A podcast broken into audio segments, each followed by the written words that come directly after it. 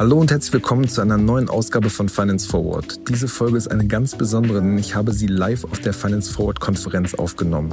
Ich habe dort nämlich mit dem MyDeals Gründer Fabian Spielberger und Philipp Klöckner, bekannt aus dem Doppelgänger Podcast, einen Rundumschlag gemacht. Es ging um die Nachwehen nach FTX, die Chancen von Super Apps und AI in der Finanzbranche. Viel Spaß damit.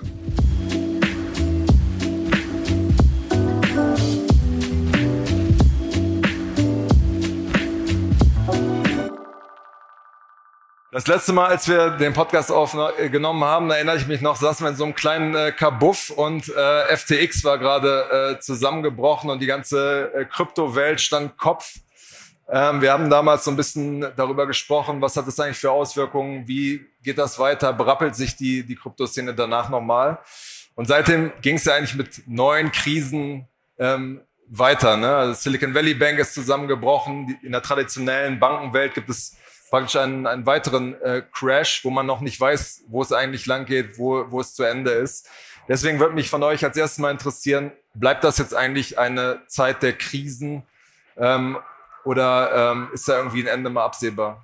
Also ich glaube, speziell im Kryptobereich wird es schon noch eine Weile weitergehen. Also äh, FTX hat ja dann auch Genesis, so den größten äh, äh, Kryptoländer äh, im B2B-Bereich äh, erwischt wo wiederum dann Gemini, die Börse von den Winklevoss-Brüdern dranhing, die wiederum dann alle ihre Kunden die Kohle verloren haben und die versuchen das jetzt auch wieder zu amenden und versuchen DCG, die Mutterholding von Genesis, dafür haftbar zu machen, der Barry Silbert. Und da steht sozusagen die, die nächste, der nächste Doom im Raum, da die müssen, ich glaube, ich weiß nicht, auch über eine Milliarde auf jeden Fall irgendwas zurückzahlen. Und die betreiben wiederum Grayscale, der der größte ähm, Security Asset Manager im Kryptobereich ist. Also wenn man als Family Office oder institutioneller Bitcoin oder Ethereum kaufen will, dann braucht man halt irgendjemand, der das für einen managt, weil man es halt, halt nicht direkt selber halten will. Und Grayscale ist da der, ich glaube, der größte weltweit. Und das wäre auf jeden Fall ziemlich dramatisch für, für alles in dem Bereich. Ja.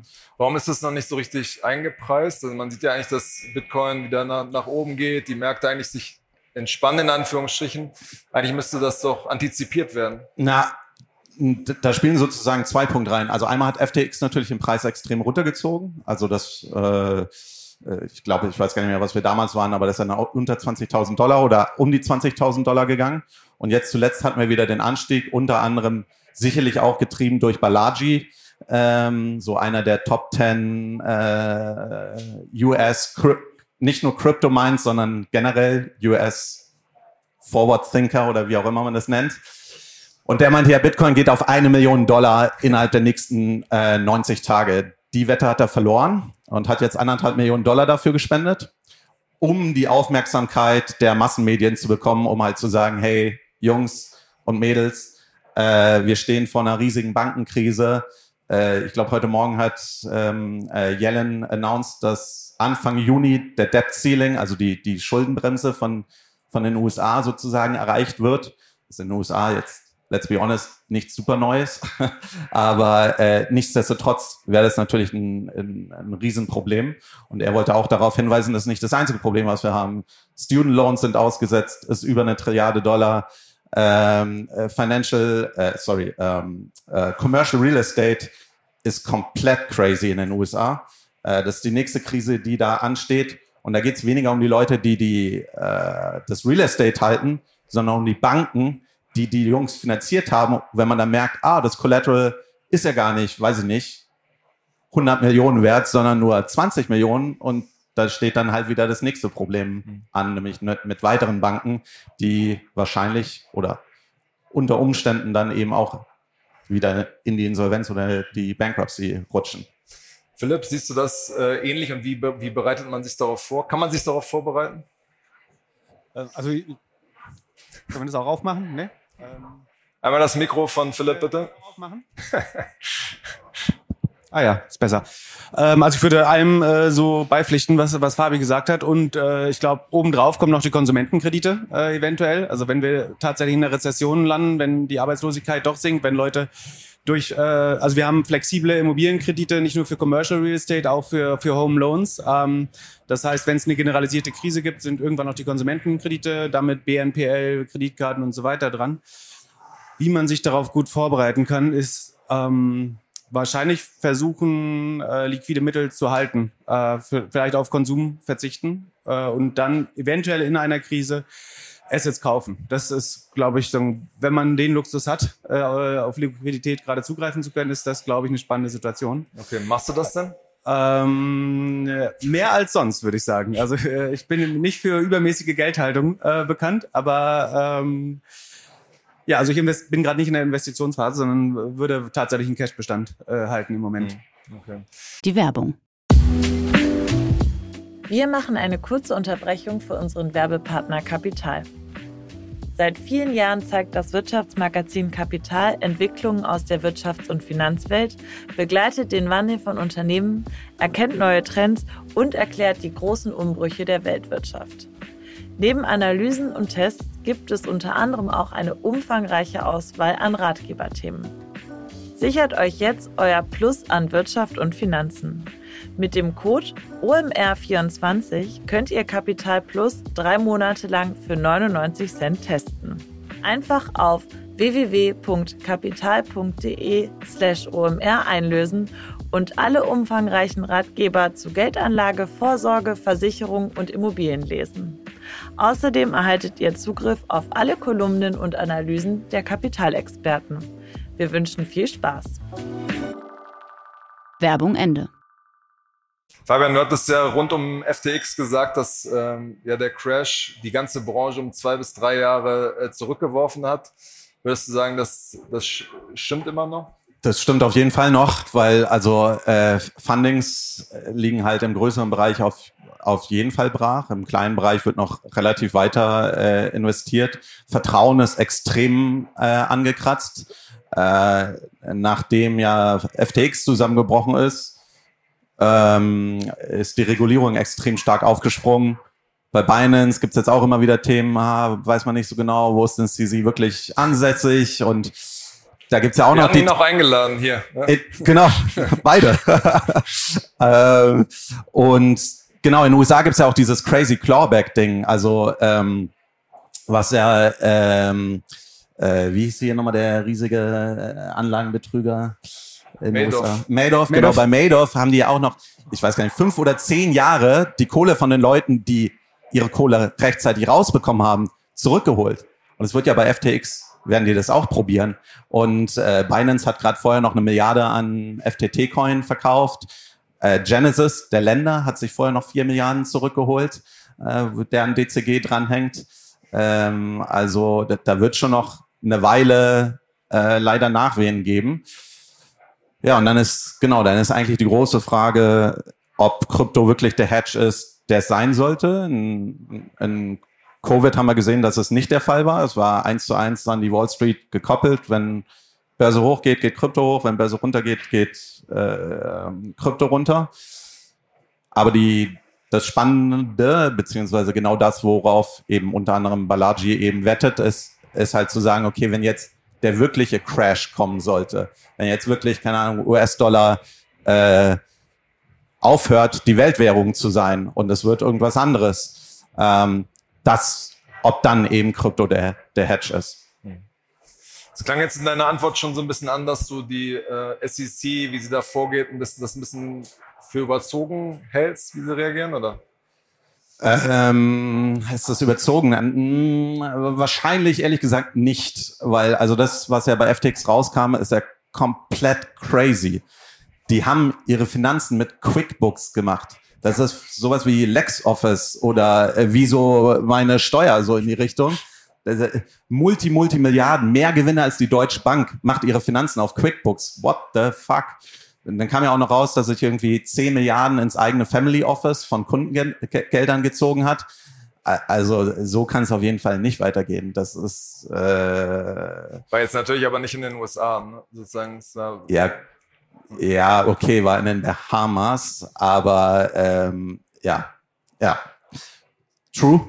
Aber natürlich der der größte Kundenstrom ist ganz klar, klar USA von, mhm. von FTX gewesen. Ich betone das jetzt nur so, weil es natürlich äh, jetzt im Moment diesen Konflikt auch gibt. Coinbase, wo jetzt der Chef gerade in äh, Dubai äh, ist und quasi damit liebäugelt, Coinbase aus Amerika abzuziehen, weil es halt diesen Konflikt äh, mit der SEC gibt.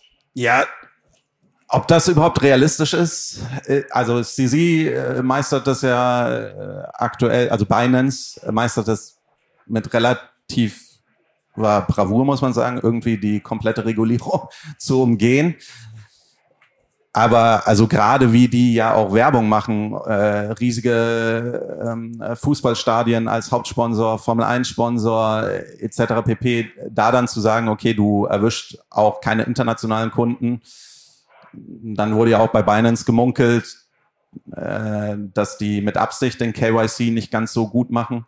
Ähm, also ich würde sagen, das ist schon einfach zu crazy. Also wenn dann richtig DeFi, also richtig dezentral, aber die, diese Mischung äh, finde ich persönlich nicht, nicht so cool, wie sie es machen, ehrlich ja. gesagt.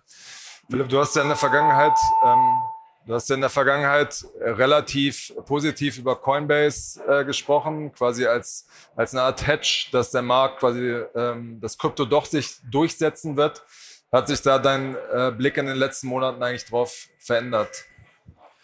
Ähm, eigentlich nicht. Also so als Hedge, wenn man sich gegen das Event, dass Bitcoin vielleicht doch nochmal Richtung 100.000 geht, versichert, versichern möchte, ist das eine Möglichkeit, weil wenn das der Fall würde, würde mit einer sehr hohen Wahrscheinlichkeit oder an Sicherheit grenzender Wahrscheinlichkeit Coinbase wieder sehr viel Gewinn einfahren.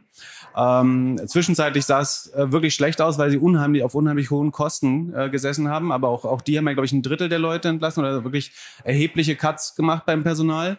Ähm, und inzwischen sieht es, sie machen in Anführungsstrichen nur noch, ich glaube, 120 Millionen Verlust äh, im letzten Quartal. Das ist eine, eine, klingt absurd, aber es ist eine deutliche Verbesserung gegenüber dem Vorjahr. Ich glaube, da waren es irgendwie 600 Millionen, äh, die, die sie äh, mies gemacht haben.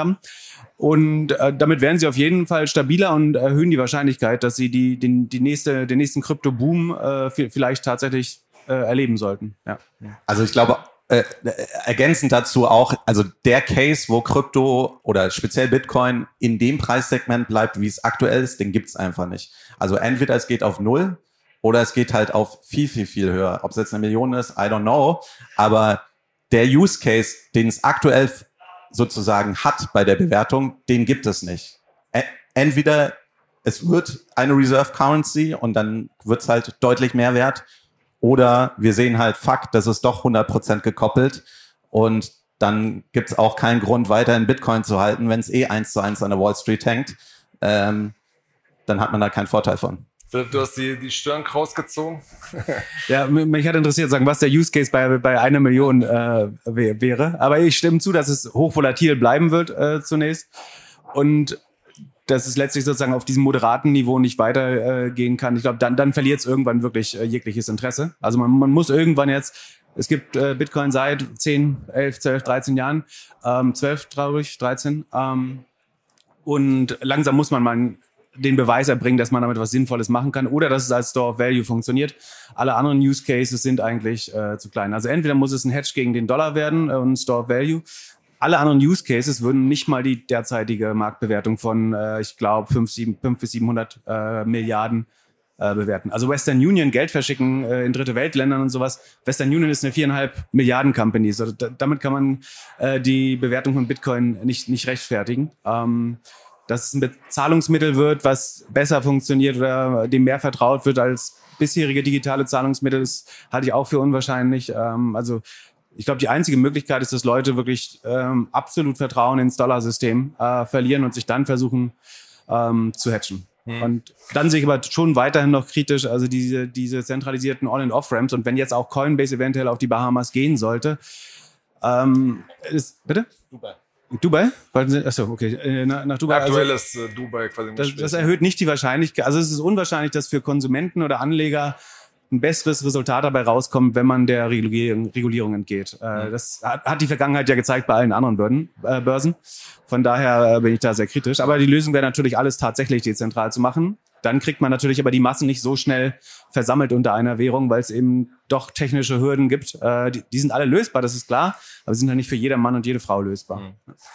wenn man sich jetzt so die, die jüngeren Krypto-Startups anguckt, dann ist ganz, ganz lustig zu sehen, dass manche jetzt quasi das Web3-Label jetzt äh, abgekratzt haben und äh, auf AI umgeschwenkt sind, weil sie gemerkt haben, dass es, äh, ja, was Funding angeht, was die Aufmerksamkeit angeht, ähm, da einfach mehr die Musik spielt. Ähm, das ist ja hier auch irgendwie der, auf der ganzen Konferenz ein Riesenthema. Wie seht ihr da den, den Einfluss, was Fintech, Finanzbranche, Geschäftsmodelle angeht? Also äh, für mich, äh, was, was soll ich so teilweise als mein Hauptjob eigentlich sehe, ist zu ver Verbraucherverhalten zu verstehen und das, was mir am meisten Angst gemacht hat, immer, ist sozusagen Plattformwechsel. Also was ist irgendwie das nächste mobile Internet? Und AI wird auf jeden Fall diesen Plattformwechsel bringen. Also vielleicht oder AI ermöglicht auch andere Interfaces. Ich meine, Voice wurde vor langer Zeit schon mal gehypt, aber äh, Siri und Alexa ist halt einfach fucking dumm. Äh, jetzt gepaart mit ChatGPT wäre Alexa Killer, ja, und dann kann es wirklich ein spannendes alternatives Interface werden. Und ich glaube schon, dass AI genau das bringt. Ich glaube generell für Fintechs, die sollten tendenziell meiner Meinung nach eher davon profitieren, weil üblicherweise würde ich jetzt mal sagen, sind die die schnell die die schnelleren, die das besser ins eigene Produkt einbauen können und adaptieren können. Dann wiederum glaube ich, dass einige von den Fintechs, die halt, ich sag mal, eher so Data Features eigentlich bauen, natürlich eine Schwierigkeit haben, weil das können jetzt auch große Banken relativ leicht nachbauen. Das ist die Frage, ob sie es datenschutztechnisch hinkriegen, ob sie es äh, operational hinkriegen, aber natürlich, die sitzen ja eigentlich auf den Daten, die man geil analysieren kann äh, und jetzt nicht seine eigenen Machine Learning äh, slash AI äh, Modelle bauen muss, sondern äh, im Prinzip ein fertiges äh, Modell draufsetzen kann auf die Daten und die ich dann meine, durcharbeiten kann. Mein, mein, mein, Gefühl ist, dass es bei vielen dieser Themen äh, gar nicht so sehr an der äh, Technik, der Algorithmen und Co. liegt, sondern an den Schnittstellen. Also Parkett ist ja eigentlich, wenn man das, das Konzept durchdenkt, ähm, könnte man auch sagen, ist super easy zu machen, aber es ist halt in der tatsächlichen Umsetzung super kompliziert, weil man die ganzen Schnittstellen braucht und weil das nicht sehr einfach funktioniert. Na, also der Durchbruch von den Large Language Modellen ist ja schon, dass du die jetzt sehr leicht nachbauen kannst. Also du musst eigentlich nur, eigentlich nur noch äh, äh, dein eigenes Dataset halt durchknallen und dann äh, lernt es das tatsächlich automatisch basierend darauf und kann darauf Antworten geben oder dir als, sagen wir mal, als Kunde äh, mal eine Anwendung, diese typischen Ausgabenanalysen, das kann jetzt jede Bank machen. Dafür musst du nicht mehr jemanden haben, der, ah, weil, wenn ich hier irgendwie diese Buchung sehe, welches, in welche Kategorie gehört denn das? Das, das ist jetzt, das ist jetzt Commodity. Ich, ich würde auch sagen, dass der, der Produkt- und Software-Stack wird einfacher denn je zu bauen, äh, auch, auch für klassische Banken. Und gleichzeitig dann können sie neue Fintech-AI-Startups sehr gut blockieren, indem sie Open Banking weiterhin so, so unbequem wie möglich machen und so die, die ganzen Probleme, mit denen Parkett zu kämpfen hat, dann weiter möglichst lange aufrecht äh, zu halten, weil das war die größte Gefahr. Ne? Also wenn Banken wirklich sehr effizient über APIs ansprechbar werden und 100 Prozent der Kundendaten verfügbar werden, so wie man Open Banking das eigentlich ja vorsehen sollte, oder als irgendwie Prinzip. Konzept, ja. äh, dann, oder als Konzept genau, ähm, dann würde es tatsächlich zu einem Innovationsboom, glaube ich, kommen, weil dann könntest du sowas wie Finanzguru in zwei Wochen mit AI bauen, glaube ich. Und dann könnte ich Tagesgeldkonto und also ich müsste dann nur noch irgendwie den KYC-Prozess äh, sehr effizient lösen, aber dann könnte ich so äh, irgendwie so Raisin, Geld zwischen Tagesgeldkontos mit, mit mit Englischanweisung oder Deutschanweisung hin und her schieben. Äh, also alle Friktionen, die durch Apps und Benutzeroberflächen entsteht im, im Banking-Bereich, könnte man halt sehr, sehr gut rausnehmen, äh, wenn es echtes Open Banking äh, gäbe. Und das würde zu einem Innovationsboom bei neuen Startups führen. Aber ich glaube, das ist nicht die Welt, in der wir gerade leben, ehrlich gesagt. Dauert noch ein bisschen. Aber habt ihr denn das Gefühl, dass die Banken, großen Finanzinstitute das verstanden haben und da irgendwie dran, dran tüfteln? Ich, ich glaube, das nicht zu verstehen, ist unmöglich. Also der, der, der so durchgeschlagen, das wird für alle, glaube ich, klar sein. Hm. Wobei viele große Bankinstitute natürlich auch explizit äh, AI-Anwendungen oder generative AI-Anwendungen äh, verbieten, ne? weil es natürlich gerade für regulier regulierte Sektoren riesige Compliance-Probleme gibt. Also könnte das Modell, wenn es nicht contained ist in der Firma, also on-premise nur bei, bei der Bank selber läuft, könnte das Kundendaten nach außen liegen. Also könnte ich GPT fragen, wie viel Geld Sebastian Siemiatkowski auf dem Konto hat und weil, weil seine Bank irgendwie GPT nutzt, kriege ich auf einmal die richtige Antwort äh, oder sowas. Also gerade Banken haben es ja teilweise schon verboten, das zu nutzen teilweise und müssen da natürlich äh, super vorsichtig sein und definitiv äh, datenschutzkonforme On-Premise-Lösungen äh, bevorzugen, logischerweise. Und das wird wiederum dauern, glaube ich, bis, bis die ähm, auch ähm, verfügbar werden. Äh, ich glaube, Datenschutz ist sicherlich ein Thema und dann muss man auch sagen, dass viele von den Fintechs ja nicht an, äh, keine Ahnung, UI-Experience arbeiten, sondern eigentlich daran, irgendwelche alten Prozesse zu digitalisieren. Und ohne digitalisierte Prozesse kannst du gar nichts mit AI machen, wenn da irgendwelche Leute irgendwas ausdrücken. Geht schon, aber ist nicht der Promise sozusagen, den man eigentlich damit hat. Hm. Es gibt jetzt ja schon seit vielen Jahren immer mal wieder so dodgy Anbieter, die quasi äh, versprechen, mit AI irgendwelche Anlagemodelle ähm, äh, quasi zu fahren, super Renditen zu erwirtschaften. Was für eine Rolle wird das in diesem Geldanlagebereich spielen aus eurer Sicht? Das war, fand ich eh immer super crazy, wie immer gerne mit AI rumgeworfen wird, wenn es im besten Fall Machine Learning oder sowas war, wenn überhaupt ähm, äh, da irgendeine Intelligenz sozusagen hintersteckte.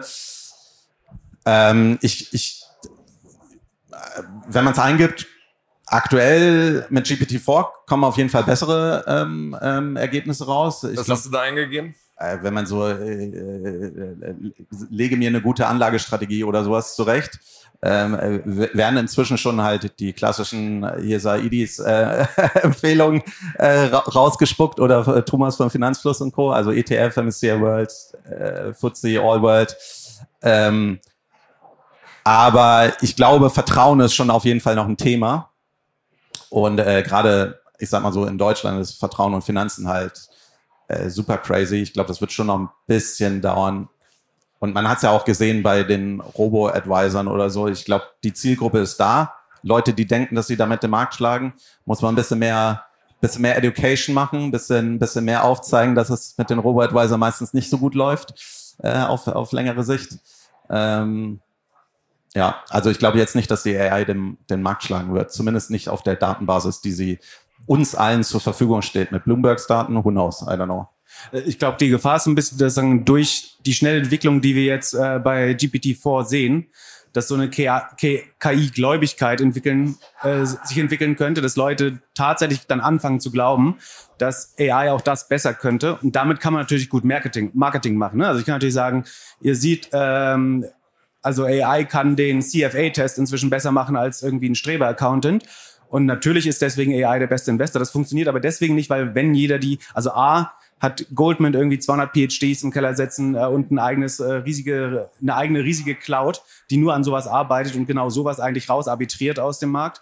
Und selbst wenn das für die Normalperson verfügbar wird, dann funktionieren Märkte ja so, dass sich das unheimlich schnell eben auch durch Arbitrage rausentwickeln würde. Das heißt, wenn jeder diese bessere Strategie fahren würde oder, oder viele Leute, dann, dann würden die Kurse dieser unterbewerteten Aktien eben steigen und die der überbewerteten sinken und der, der Markt wäre wieder der, der gleichgewichtige gleiche wie zuvor. Also ich halte es nach wie vor für sehr unwahrscheinlich, dass sagen, langfristig eine AI ähm, die, die, die einfach die, die, die Hypothese breit diversifiziert in den Markt zu investiert, mhm. äh, zu schlagen. Weil das, das versuchen große Firmen seit 10, 20 Jahren genau das zu tun. Und das Problem ist, die spannenden Daten sind ja auch nicht online. Also äh, mit welchem Dataset willst du die sozusagen füttern? Äh, Bloomberg hat da sicherlich nochmal spezielleren Zugang, aber es gibt ja auch einige von den ganz großen äh, Finanzgurus, die halt sagen so, na, ich habe noch Daten von, weiß ich nicht, Satelliten, Anno, äh, Anno XYZ und die werde ich niemals online bringen und ich bin der Einzige, der Zugang dazu hat.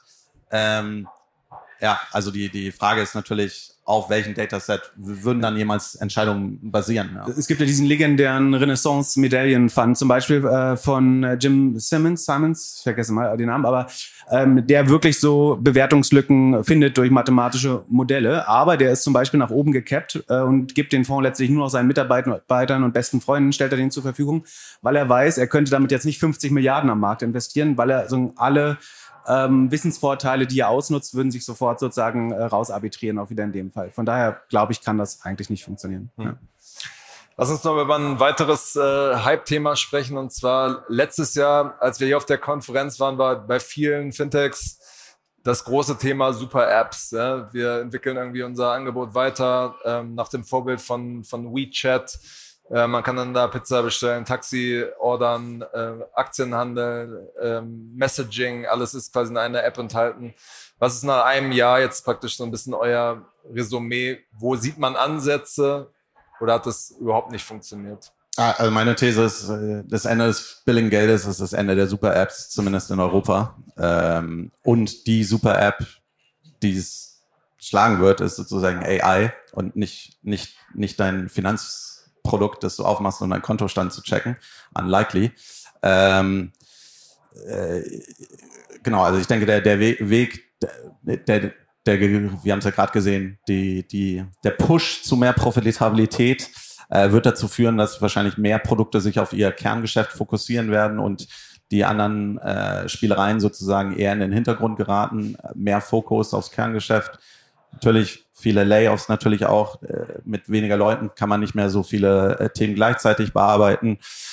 Und ich glaube auch, der Trend von den Super-Apps kommt ja ganz klar aus Asien ähm, oder die Vorbilder der, der Super-Apps liegen vor allem in Asien. Und ich, ich würde sagen, äh, wenn man drüben in Asien ist, sieht man halt auch den großen Unterschied. Da nutzen nicht nur unsere Altersgruppe und darunter sehr viele Smartphones, sondern wirklich auch die älteren Leute.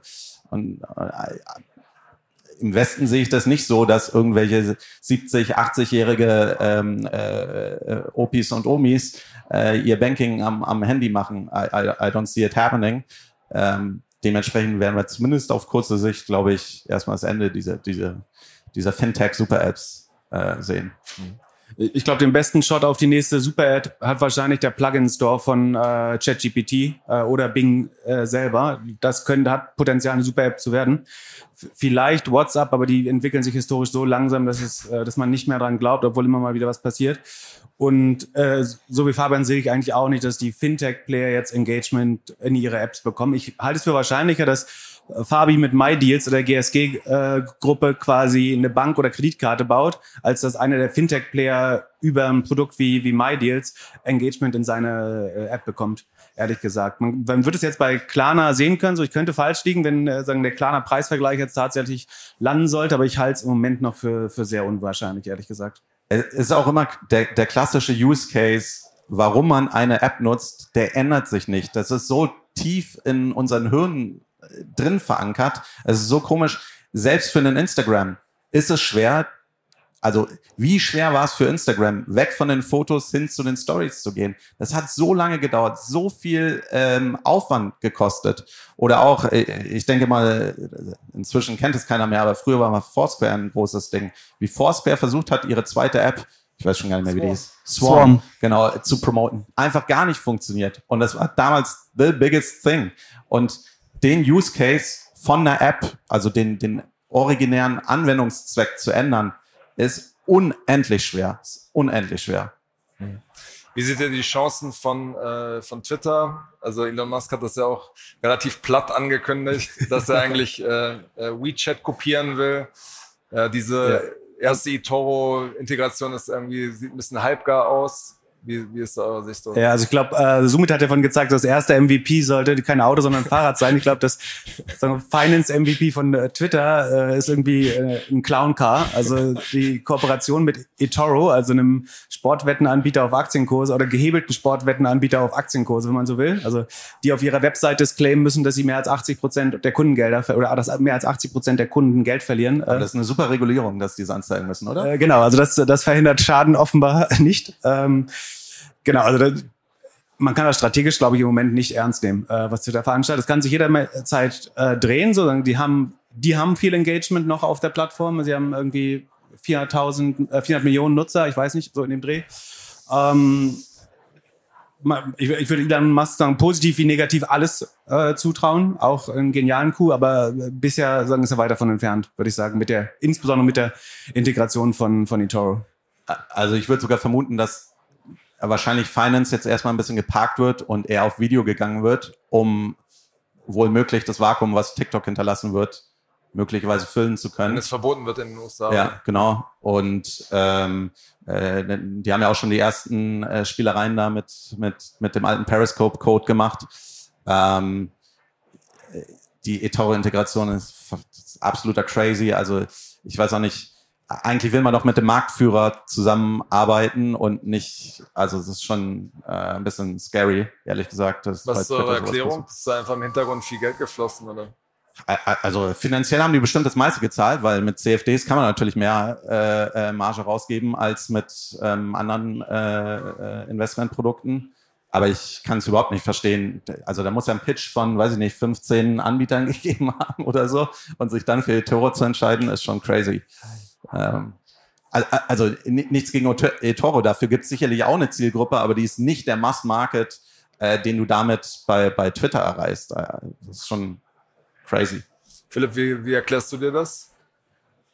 Partnerschaft mit eToro? Ähm, also ich würde, also ja, gute Frage. Also die einzige logische Erklärung, die ich mir vorstellen kann, ist, dass sie vielleicht sehr schnell, ist eine israelische Firma, wenn ich mich nicht irre, mit einer Lizenz in Zypern, ähm, dass sie vielleicht sehr schnell waren, einfach in der Integration, äh, sehr offen dafür waren. Und äh, was aber definitiv stimmt, ist, dass der, der Kundenwert, äh, was in dem Fall dem Geld entspricht, was der Kunde verliert auf eToro, ähm, also die, die Rohmarge von, von eToro, äh, müsste im hohen dreistelligen, wenn nicht niedrigen vierstelligen Bereich äh, liegen. Und dementsprechend hoch sind so potenzielle Affiliate-Provisionen wenn man äh, Kunden dafür wirbt oder zur Schlachtbank führt. Ähm, also die Standardprovision ist, glaube ich, 250 Dollar, die man bekommt als sozusagen Einstiegsaffiliate. Ich würde davon ausgehen, dass bei so Deals mit mehr äh, Potenzial, dass man bis zu 500 Dollar für jeden Kunden, den man gewinnt, bekommt. Äh, und vielleicht hat das, war das auch eine Motivation für, für Twitter. Vielleicht traut sich auch nicht jeder daran, äh, so ein Produkt einfach an äh, weltweite Kunden anzubieten. Äh, das äh, wird wahrscheinlich auch die Auswahl relativ eingeschränkt haben, äh, weil, wie wir alle wissen, Finanzen sind hochreguliert, dementsprechend ist es nicht so leicht, über mehrere Länder es anzubieten. Ja. Alles klar, lass uns äh, zum Schluss nochmal zum Thema ähm, Bewertung ähm, der Startups und äh, Fintechs kommen. Ihr wart ja immer schon ein bisschen kritisch, was die, die hohen Bewertungen von N26, Trade Republic und Co. angeht. Es gab erste Berichte, dass intern das quasi ähm, von einigen Investoren runtergeschrieben äh, wurde. Kotuz wird da zum Beispiel genannt in einem Manager-Magazin-Bericht. Äh, Was ist da äh, euer Blick drauf, wie es weitergeht? Also ich glaube, dass die Bewertungen weiterhin noch zu hoch sind bei den allermeisten äh, Playern. Ähm, Problem ist, dass bei den meisten Neobanken im Konto im Schnitt anderthalbtausend Euro äh, liegen. Ich bin mir relativ sicher, dass für N26 nicht komplett falsch ist. Revolut ist vielleicht ein bisschen höher äh, durch die UK-Kunden. Ähm, und es ist halt schwer, damit Kundenwerte von 2200 Euro oder so. Also Bewertung, jeder Kunde ist mit über 2000 Euro bewertet. Wie will man das dann rausholen aus jemandem, der nur 1500 Euro verwaltet äh, mit dieser Bank? Und wenn du es rausholen willst, wirst du zwangsläufig das Produkt stärker monetarisieren, was es schwieriger macht in der Neukundenakquise, was schwieriger macht, die Vision, die, die äh, Fantasie äh, weiterhin so hoch zu halten, was ja viel leichter ist, wenn man kein Geld verdienen muss und halt weiterhin maximalen Kundenzustrom hat. Dagegen, wenn jetzt eben der Druck auf die Profitabilität kommt, ich glaube, das wird auch noch deutlich bei den Bewertungen, wenn wir noch ein bisschen, oder nicht nur ein bisschen, sondern relevant nochmal Luft lassen. Und hinzu kommen äh, mehr und mehr Wachstumsprobleme, dass die, die Early Adopter größtenteils äh, eingesammelt sind, teilweise auch sehr, sehr happy mit den Lösungen sind, ist gar keine Frage. Äh, aber sie benutzen es halt zu oft noch einfach als zweiter Account und sind dann trotzdem noch, haben trotzdem noch ihr Haspa-Konto. Ähm, und solange man da, daran äh, nichts ändert, also dass jemand das sozusagen als, als erste und letzte Bank verwendet, oder zumindest als erste, ähm, bleibt es, glaube ich, äh, sehr schwer. Aber wie geht es dann für diese Player weiter? Also ähm, werden die einfach zu viel niedrigen Bewertungen äh, Geld raisen oder werden die neue Features versuchen anzubinden, um diese Monetarisierung zu schaffen. Also was würdet ihr jetzt als Strategieberater sagen, wie, wie, was ihr da machen würdet in der Situation? Konsolidierung, Fokus. Ähm, äh, ich, ich würde vermuten, dass noch weitere Märkte zugemacht werden. Äh, man wird wahrscheinlich auch nicht mehr, also äh, definitiv nicht so stark in, äh, aufs Wachstum gehen, sondern mehr auf äh, profita profitablere Segmente ähm, des Produkts gehen. Und ähm, äh, klar, also ich, ich glaube schon, dass es nicht für jeden leicht wird zu überleben. Also wenn, wenn du nicht darstellen kannst, dass dein Pro Kunde jemals profitabel wird bei deinen aktuellen Customer Acquisition Costs, dann ist es vielleicht ein Produkt, was es auch nicht geben sollte, ja. Und du bist, glaube ich, auch nicht konkurrenzfähig, wenn du eventuell noch mit einem Betreiber wie Solaris oder so die Kredit, also die, es gibt, geht ja, gibt ja viele Broker und Banken, denen es gut geht, weil sie wieder sagen, an den Zinsen äh, verdienen. Aber wenn du die Zinsen dann noch mit deinem, mit deinem Backend-Provider oder deinem Banking-Provider, ähm, Banking-as-a-Service-Provider teilen musst, äh, bist du per se weniger wettbewerbsfähig. Eventuell musst du dann doch äh, Gebühren einführen irgendwann und dann wird aber vielleicht die DKB oder irgendjemand, der sagen willens ist, dass äh, das Balance Sheet hat, das durchzukämpfen und sagt, wir machen es euch jetzt mal zwei Jahre schwer, indem wir ein kostenloses Konto mit Zinsen ähm, anbieten, wenn du das zum Gehaltskonto machst. Äh, und dann wird es, glaube ich, richtig schwer. Äh, also das ist ja meine Beratung sozusagen an die anderen Banken. ähm, als N26 führt, glaube ich, kaum Weg daran vorbei. Ähm, ja, wahrscheinlich irgendeine Art von, von Gebühren äh, eins oder einen Weg zu finden, äh, zusätzliche Gebühren äh, zu erheben. Äh, ich, ich finde es auch, ich, ich auch spannend, eigentlich von N26 zu wissen, ob sie aktuell äh, noch glauben oder denken, äh, das beste Endkundenprodukt zu haben. Äh, gesamtheitlich. Also durch die starken Einschränkungen des kostenlosen Modells, äh, weiß ich nicht, ob das jetzt bei Finanztipp oder Finanzfluss noch äh, auf, auf der Eins stehen würde. Ähm, ich glaube nicht. Äh, Arno sagt nein, ist nicht der Fall. Äh, ich glaube, die haben auf jeden Fall noch ein, ein, ein gutes Produkt und die, die Nutzer, die es benutzen, sind auch auf jeden Fall happy. Aber wenn du eben nicht mehr das beste Endkundenprodukt hast, dann hast du eben auch nicht mehr dieses explosive Wachstum. Und dann ist die Frage, bist du jetzt irgendwie Platz drei, vier, fünf, sechs in, in, in Deutschland? That's the game. So. Jetzt können wir ja den äh, Gründer Valentin Steif morgen auf der Bühne mal, mal fragen, ob er das noch denkt. Die, die, ich glaube, die Frage ist, ob es in Zukunft noch so eine richtige Hausbankbeziehung geben wird oder ob du nicht dein Geld irgendwie bei einem äh, Capital Allocator hast, einem Money Manager, wo du sagst, ich lege das alles in Geldmarktfonds oder in ein Aktienportfolio und habe das auf einer Seite und dann habe ich halt auf meinem transaktionalen Konto, äh, auf meinem Checking-Account sozusagen im Englischen, ähm, habe ich dann halt 1000 bis 3000 äh, Euro liegen. Und ähm, damit gibt es dann die, die Bank, die 100, 200.000 Euro für einen Kunden verwaltet, äh, wie das bei der Deutschen Bank oder so vielleicht ist äh, im, im Schnitt bei, oder bei der, bei der besseren Kundengruppe, ähm, wird es dann vielleicht so nicht mehr geben. Ähm, ja. Alles klar, unsere Zeit ist fast schon um. Es gibt noch Zeit für eine Frage, wenn es aus dem Publikum noch... Ähm irgendwelche Fragen aufgekommen sind. Hier unten. Ähm, ja. Äh, bisschen, bisschen höher drin? Bisschen näher? Okay. Ähm, in Bezug auf, was Scalable jetzt zum Beispiel gemacht hat, sie zahlen ja jetzt ihren Kunden relativ hohe Tagesgeldzinsen. Wie seht ihr das in Bezug auf N26 und so weiter? Wäre das vielleicht auch ein Weg für die, da sage ich mal, hohe Tagesgeldzinsen anzubieten, um ihre Kunden zu holen und dann vielleicht auch über Gebühren oder andere Geschichten ähm, Geld zu, zu Geld zu machen?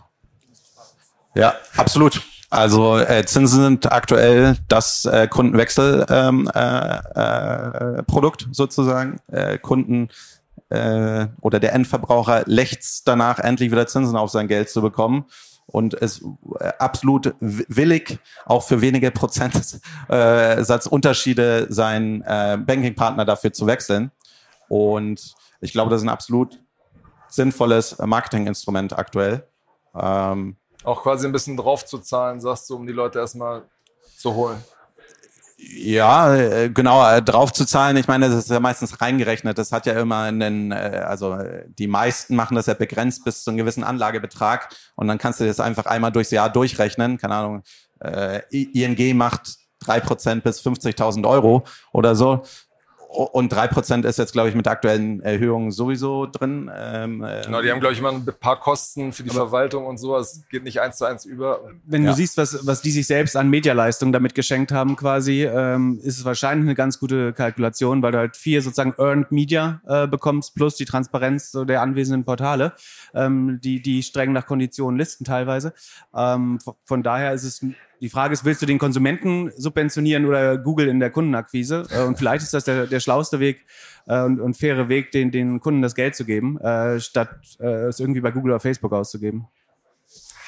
Alles klar, dann vielen, vielen Dank, dass ihr vorbeigeschaut habt. Und wer Philipp noch äh, erleben will, kann das gleich äh, auf der Conference Stage. Gibt er seine große äh, Keynote zum Thema AI.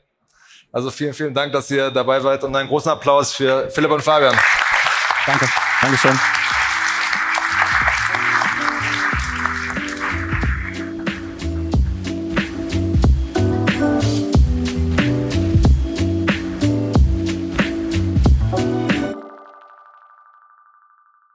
Dieser Podcast wird produziert von Podstars bei OMR.